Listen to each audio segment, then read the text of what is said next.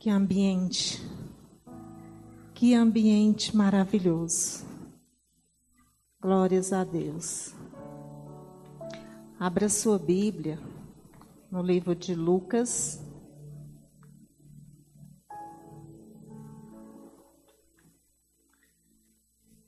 Lucas 22.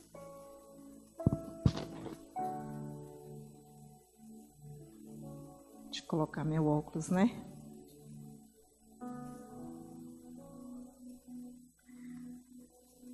Lucas 22, versículo 54.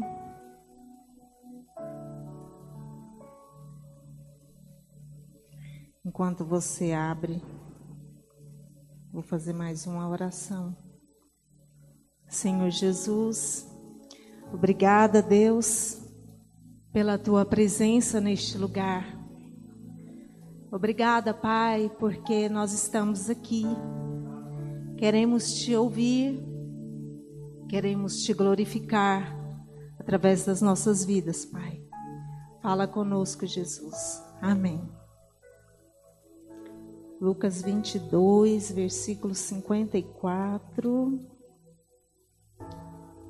É a passagem onde Pedro nega Jesus.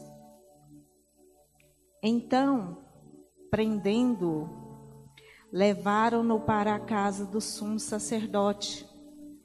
Pedro o seguia à distância.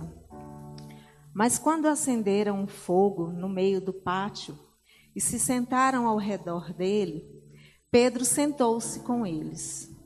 Uma criada ouviu sentado ali à luz do fogo, olhou fixamente para ele e disse: Este homem estava com ele. Mas ele negou: Mulher, não o conheço. Pouco depois, um homem o viu e disse: Você também é um deles. Homem, não sou, respondeu Pedro. Cerca de uma hora mais tarde, Outro afirmou: Certamente este homem estava com ele, pois é galileu. Pedro respondeu: Homem, não sei do que você está falando. Falava ele ainda quando o galo cantou. O Senhor voltou-se e olhou diretamente para Pedro. Então Pedro se lembrou da palavra que o Senhor lhe tinha dito: Antes que o galo cante, você me negará três vezes. Saindo dali, chorou amargamente.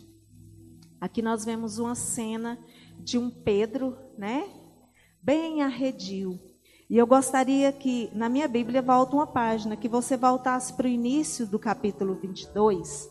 E eu vou ler outro relato, onde Jesus está preparando ali a ceia, né? Para ceiar com seus discípulos. No versículo 7 diz assim: Finalmente chegou o dia dos pães asmos sem fermento, no qual devia ser sacrificado o cordeiro pascal.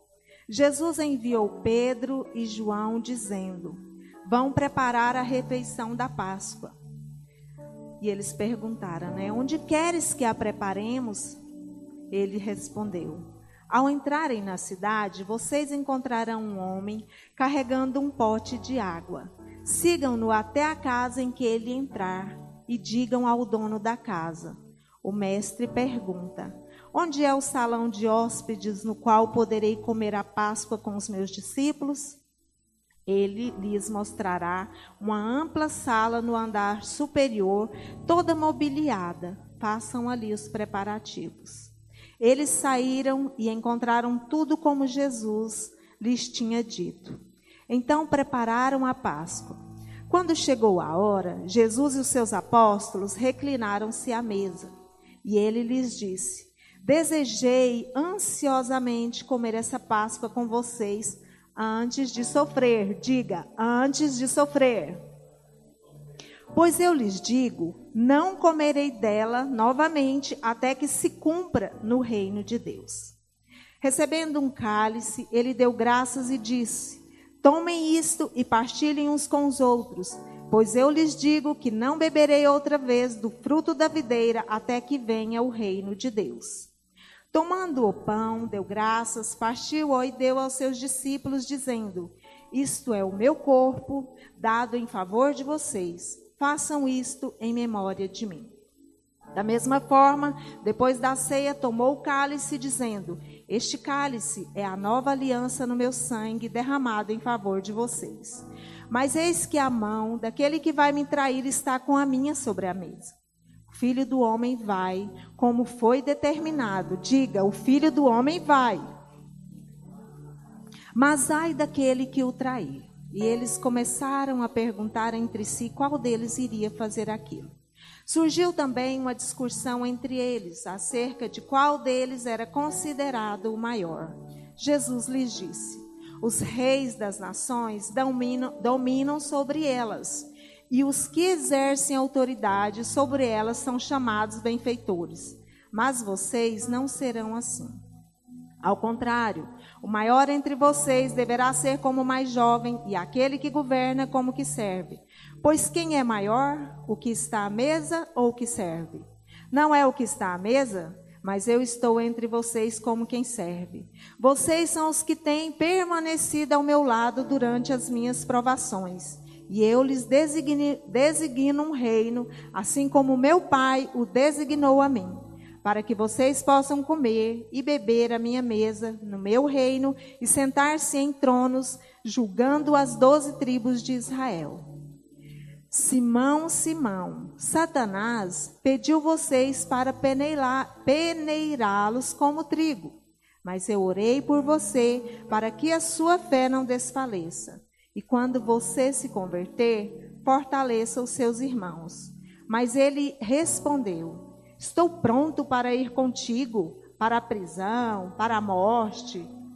E respondeu Jesus: Eu lhe digo, Pedro, que antes que o galo canto, cante hoje, três vezes você me negará.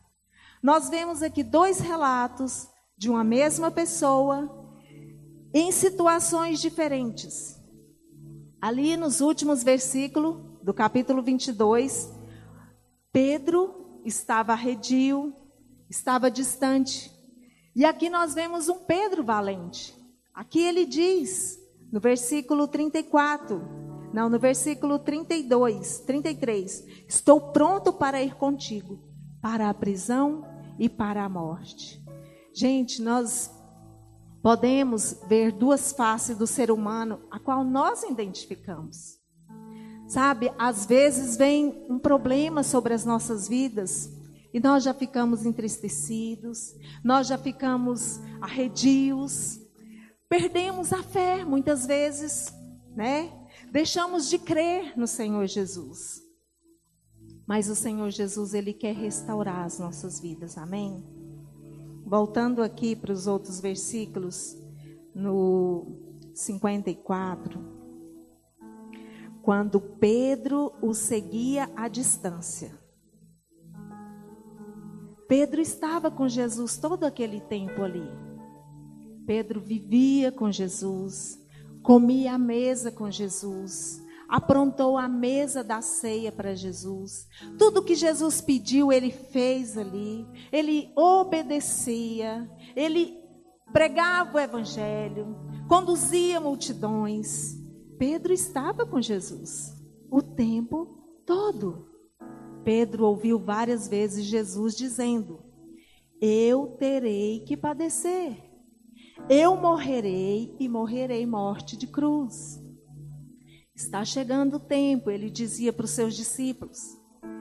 Mas parece que tudo isso apagou, apagou da mente de Pedro nesse momento aqui que Jesus é preso. Quando Jesus é levado, aquele Pedro corajoso, aquele Pedro ousado, ele retrocede. E ele começa a olhar Jesus à distância. Cadê o Pedro corajoso? Quantos aqui se identificam com esse Pedro? Mas é interessante que quando acenderam um fogo no meio do pátio, se sentaram ao redor desse fogo. Pedro podia estar em qualquer lugar, mas ele estava ali, ao redor do fogo. E quando a luz vem, Quando a luz nos ilumina, nós somos despidos diante de Jesus. Pedro aqui começa a ser descoberto. Um diz: É você. Eu vi você andando com Jesus. E ele disse: Não, eu não. E o medo que ele estava de ser pego, de ser preso, de ser morto, como Jesus havia dito. Então aquele Pedro ousado, agora aqui era um Pedro amedrontado. Mas a luz vai aumentando e outro vem e aponta o dedo. Eu vi você com Jesus. Você me engana, não. Gente, imagina se tivesse celular naqueles dias. Pedro não tinha, né? Na hora, aqui ó, aqui ó sua imagem, eu te vi, eu fotografei, eu filmei, né?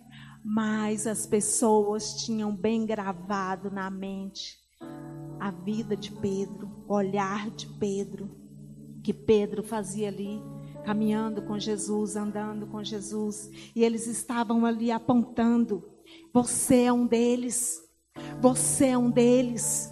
E Pedro negando. Olha o que que Jesus diz. Pedro, aliás, ele não disse Pedro, gente.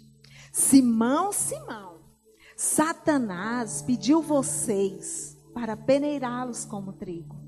Mas eu orei por você que a, para que a sua fé não desfaleça. Olha que coisa mais linda. Jesus te conhece. Jesus me conhece.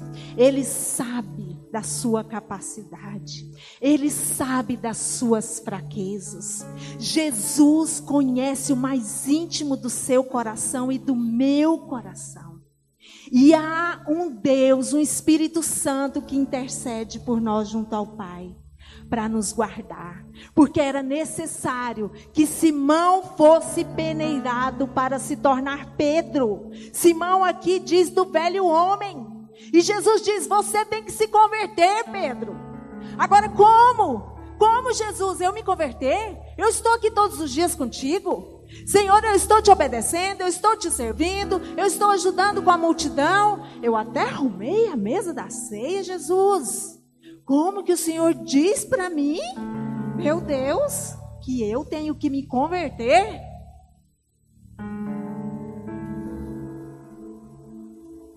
Amém. Começa a analisar aí a sua vida. Até que ponto você está no Senhor? Até que ponto que você tem que voltar, rever seus conceitos, eu tenho que rever os meus conceitos e me converter. Conversão é diária, é diariamente. Sabe, eu achei tão interessante essa semana, fiquei rindo lá em casa sozinha. Eu estava lá orando, buscando a Deus, e o diabo vinha com uma coisa, com outra na minha mente. De repente eu falei, eu te demito, Satanás. Aí eu, até eu assustei, eu falei, como assim, de onde você inventou isso? E aí o Espírito Santo começou a falar comigo. Demita mesmo Satanás. Você não tem mais serviço para ele. Faça ele assinar sua rescisão e cai fora. Demita Satanás da sua vida. Demita o joio da sua vida que ele traz. Lance fora. Lance fora tudo aquilo que não é do Senhor. Se você lê a Bíblia, se você tem uma comunhão com o Senhor, você sabe. Você sabe o que é joio e o que é trigo. Como Deus tem falado comigo sobre o joio e sobre o trigo. Vocês, eu vi só no vídeo, né? Vocês já viram uma plantação assim de trigo e o joio no meio? Gente, o joio fica desse jeito. O trigo, quanto mais fruto, mais ele se dobra, mais ele se inclina. Nós temos que ser trigo, nós temos que nos curvar diante de Deus, diante das pessoas que estão à nossa volta, do nosso esposo, sabe, da nossa liderança. Nós temos que ser trigo. E é interessante, né? Que quando Pedro continua ali negando, negando que não andava com Jesus, eu não conheço esse Jesus. Eu não andei com esse Jesus. Nunca vi. Está ficando louco, né? De dizer que eu, eu que estou aqui com vocês assistindo tudo isso, andei com Jesus. Jamais. Para, gente, para de falar isso. Eu não sou aquele que vocês estão pensando. Mas olha que coisa mais linda. O último aqui que disse para Pedro que ele estava com ele, que ele era galileu, no versículo 60, Pedro responde: Homem, não sei do que você está falando. Falava Pedro ainda quando o galo cantou.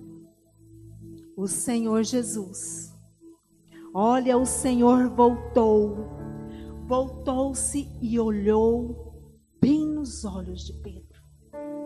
Sinta Jesus neste momento olhando bem nos seus olhos, te vendo totalmente nu, vendo todas as suas mazelas, vendo tudo aquilo que precisa ser transformado. Olha o que Jesus fez. Quando a luz chega, nós sabemos que as trevas não prevalecem sobre as nossas vidas. E aí Jesus vem com o olhar dele ofuscante sobre nós, dissipando tudo, limpando tudo, gerando arrependimento sobre Pedro. Então Pedro se lembrou da palavra que o Senhor lhe tinha dito. Gente, quando tem uma palavra, não adianta fugir. Você pode correr, correr, correr. Você pode ir com as suas forças. Jesus vai falar: pode ir. Você quer ir desse jeito? Vai. Você vai chegar. Você pode chegar inteiro esfolado, ou todo quebrado. Sabe quando a gente chega esfolado e quebrado? Quando a gente vai na nossa força. Quando a gente não obedece, nosso pastor, a nossa liderança, não obedecemos o Espírito Santo de Deus, não ouvimos a voz de Deus. O Senhor permite que nós cheguemos. Então você tem duas escolhas. Em tudo você tem duas escolhas. Eu tenho duas escolhas. Como eu vou chegar? Inteiro ou machucado, ferido, quebrado, magoado, triste? Nós temos essas escolhas, amém? E aí, quando Pedro se lembra da palavra que o Senhor tinha dito: Pedro, você vai me negar. Essa noite mesmo você vai me negar. Você vai me negar três vezes, depois o galo vai cantar. Meu Deus, gente, pensa que situação. Sabe o que eu comecei a pensar aqui? Se no momento que Pedro assistiu ali Jesus ser pego, ele tivesse ido para o quarto dele para orar, para buscar a Deus. Eu creio que Pedro teria sido peneirado no quarto dele. Não teria necessidade de passar esse vexame aqui. Isso foi uma vergonha. Eu sei que estava escrito, mas eu penso que aquele Saulo, se tivesse ido para o seu quarto de oração, tivesse se quebrantado e dito: Senhor, o Senhor liberou uma palavra sobre mim, e eu me recuso a acreditar que eu vou te negar. Eu te conheço de andar contigo, de estar contigo. Eu não aceito isso na minha vida. Senhor, me visita, me restaura, me cura, me transforma. Eu creio. Eu creio que no quarto nós somos curados, transformados e libertos no poder do nome do Senhor Jesus. Mas Deus tem jeito para todas as coisas.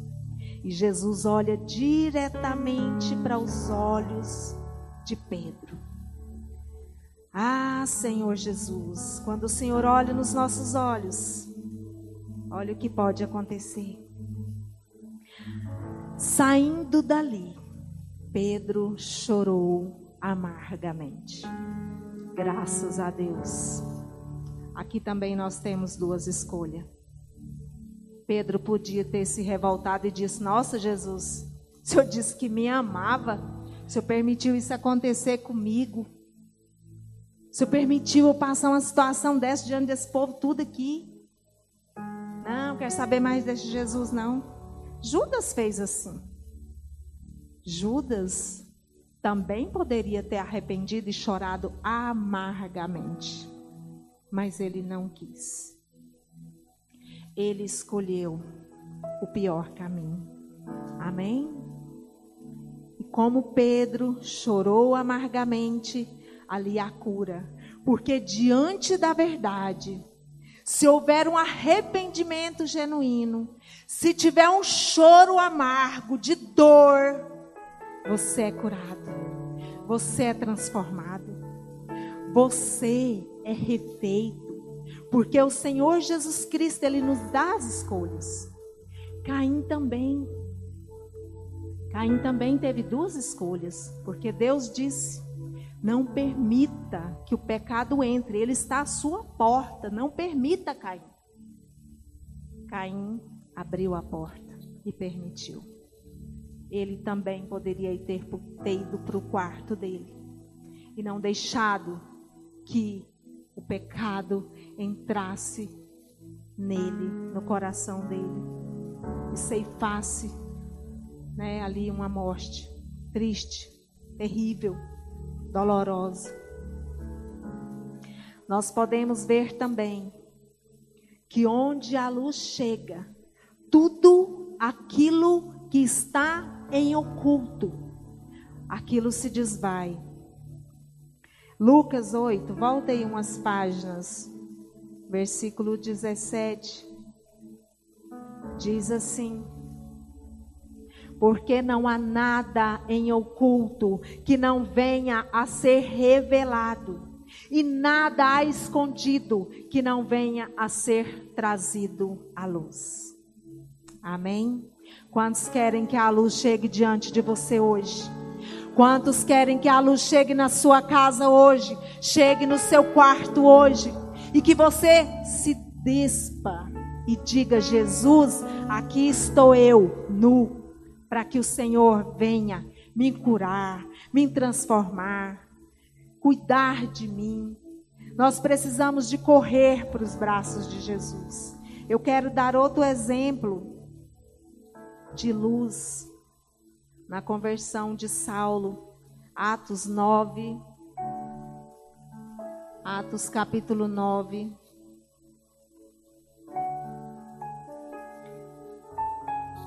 Em sua viagem, versículo 3. Quando se aproximava de Damasco, de repente, brilhou ao seu redor uma luz vinda do céu e ele caiu por terra. E ouviu uma voz que lhe dizia: Saulo, Saulo, por que me persegues? Diante da luz, todas as mentiras caem por terra. Diante da luz, toda mentira, todo engano, todo orgulho, toda soberba, toda altivez, toda maledicência, toda fornicação, todo espírito de adultério, prostituição, cai por terra, em nome de Jesus. E eu quero te dizer que a luz do Senhor Jesus está diante de você todos os dias, todos os dias da sua vida. O Espírito Santo está conosco até a consumação dos séculos, amém? Fique de pé então. Eu quero que você feche os olhos. E eu quero que você veja eu quero que você contemple Jesus olhando dentro dos seus olhos nesta noite. Se você tem algo que você nem sabia que o Espírito Santo te mostrou aqui nesta noite, que estava em oculto, que o Senhor Jesus Cristo já tem intercedido por você para te livrar de uma morte, de um desastre, que você possa vir aqui na frente, tenha liberdade e coloque diante do Senhor. Faça desse altar o seu quarto nesse momento. Faça desse altar o seu quarto nesse instante e diga: Senhor Jesus, me empeneire mesmo. Porque eu quero ser um obreiro aprovado. Eu quero estar aprovado diante do Senhor. Eu quero mesmo, Senhor, que o seu fogo venha, que acenda sobre a minha vida, que a luz incendeie a minha vida e que as trevas sejam dissipadas, seja dissipada da minha vida, seja dissipada da minha casa, em o nome do Senhor Jesus Cristo, em o nome do Senhor Jesus Cristo. Chama,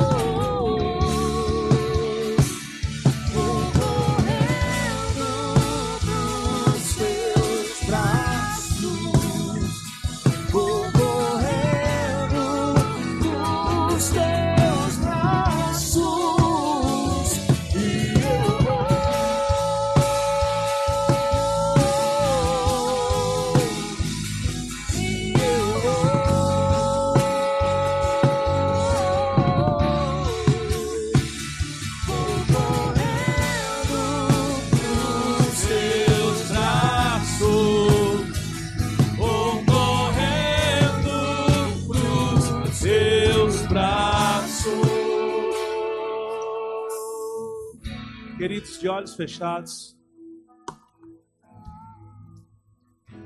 Jesus amava tanto a Pedro, queridos, que depois da sua ressurreição, ele vai ter um encontro com Pedro na beira da praia. E ali ele tem a oportunidade de conversar com Pedro para restaurar o coração de Pedro em relação ao que Pedro havia feito. E Jesus chama Pedro para uma conversa e diz: Pedro, tu me amas? Sim, Senhor, eu amo. Então apacenta as minhas ovelhas. E o Senhor faz isso por três vezes.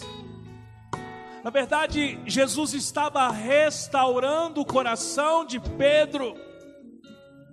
Queridos, Deus tem sempre uma restauração para mim e a sua vida. Ele nos ama. Ele busca conversar conosco. Ele busca falar conosco, mas nós precisamos ouvi-lo. Não dá para só falar, falar, falar diante dele. Nós precisamos gastar um tempo com ele. Quando nós gastamos um tempo com ele, ele nos leva na praia e começa a conversar conosco. E nós somos curados no momento em que nós dizemos a Jesus quem nós somos. Então, nesses dias, abra os seus ouvidos para ele. Abra os seus ouvidos para ele. Lembra-te da palavra que ele mesmo disse. Abra os teus ouvidos. Feche a porta do quarto e abra os teus ouvidos para ouvir o que ele tem a dizer. Ele ama. Ele ama. Ele quer restaurar. Ele quer te restaurar como pai,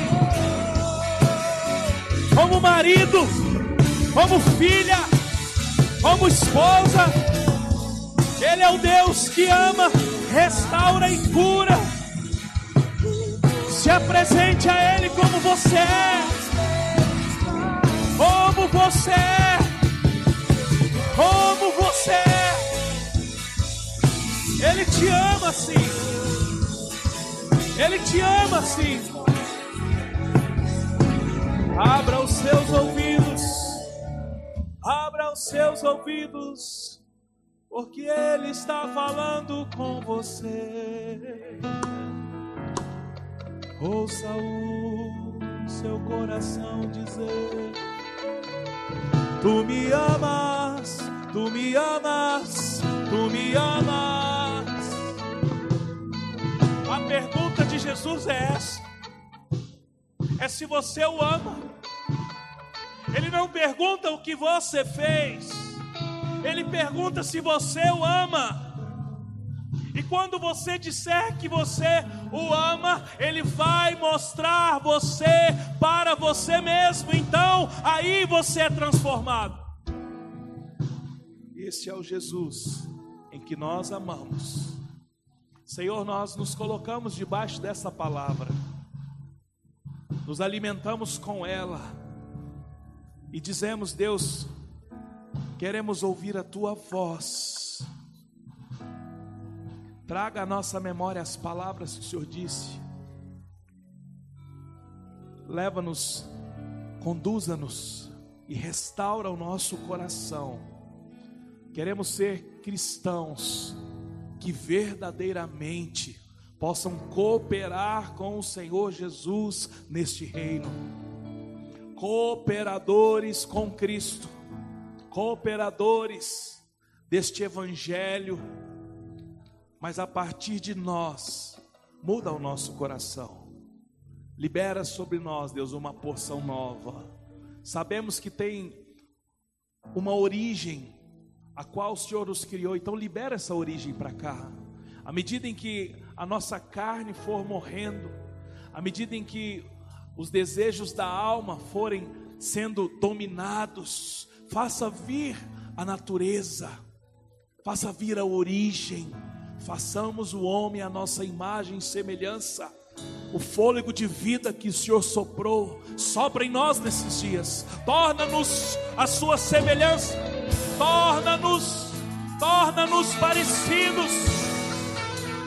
Como o apóstolo Paulo foi, como o apóstolo Paulo buscou ser parecido com o Senhor. Leva-nos neste caminho.